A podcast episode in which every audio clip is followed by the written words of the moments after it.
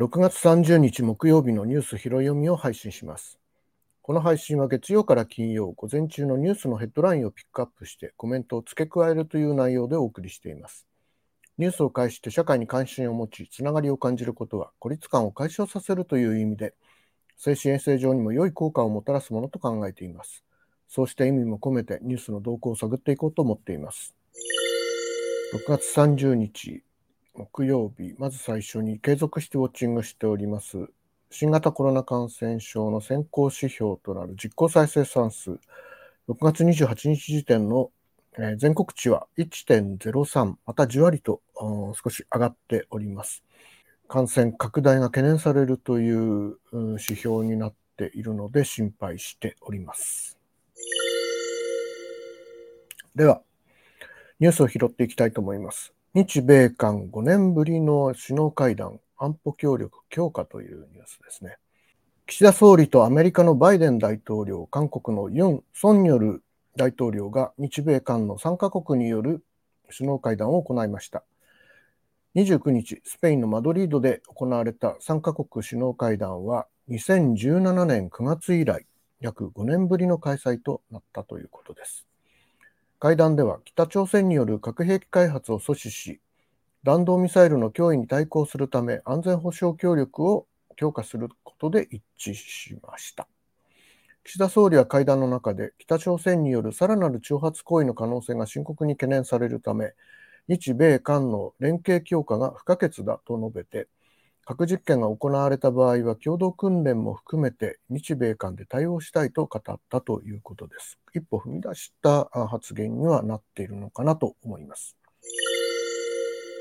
次のニュース、えー、まあ、日韓関係のニュースなんですけれども、日韓羽田金浦線2年ぶりに再開というニュースですね。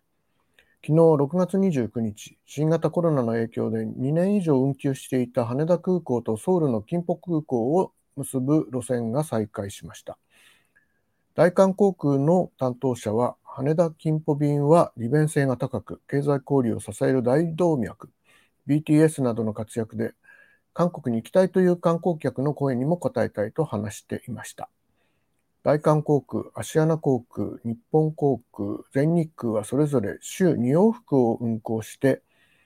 来月以降は状況を見ながら増便するということです。少しずつ、まあ、コロナの影響から脱して日常を取り戻そうとしている運輸業界というニュースだと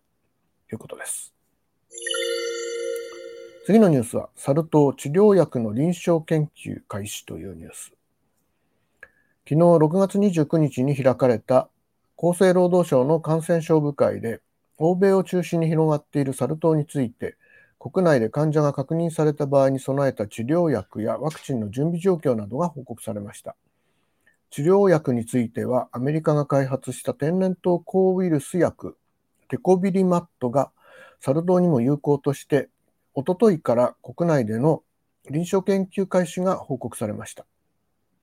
国内では未承認なんですけれども、今後、サル痘患者が日本国内で確認された場合、同意が得られれば投与して効果や安全性を調べるとしているということです。また、ワクチンに関しては、予防用に医療従事者などに事前に投与することも今後は検討するとしたということです。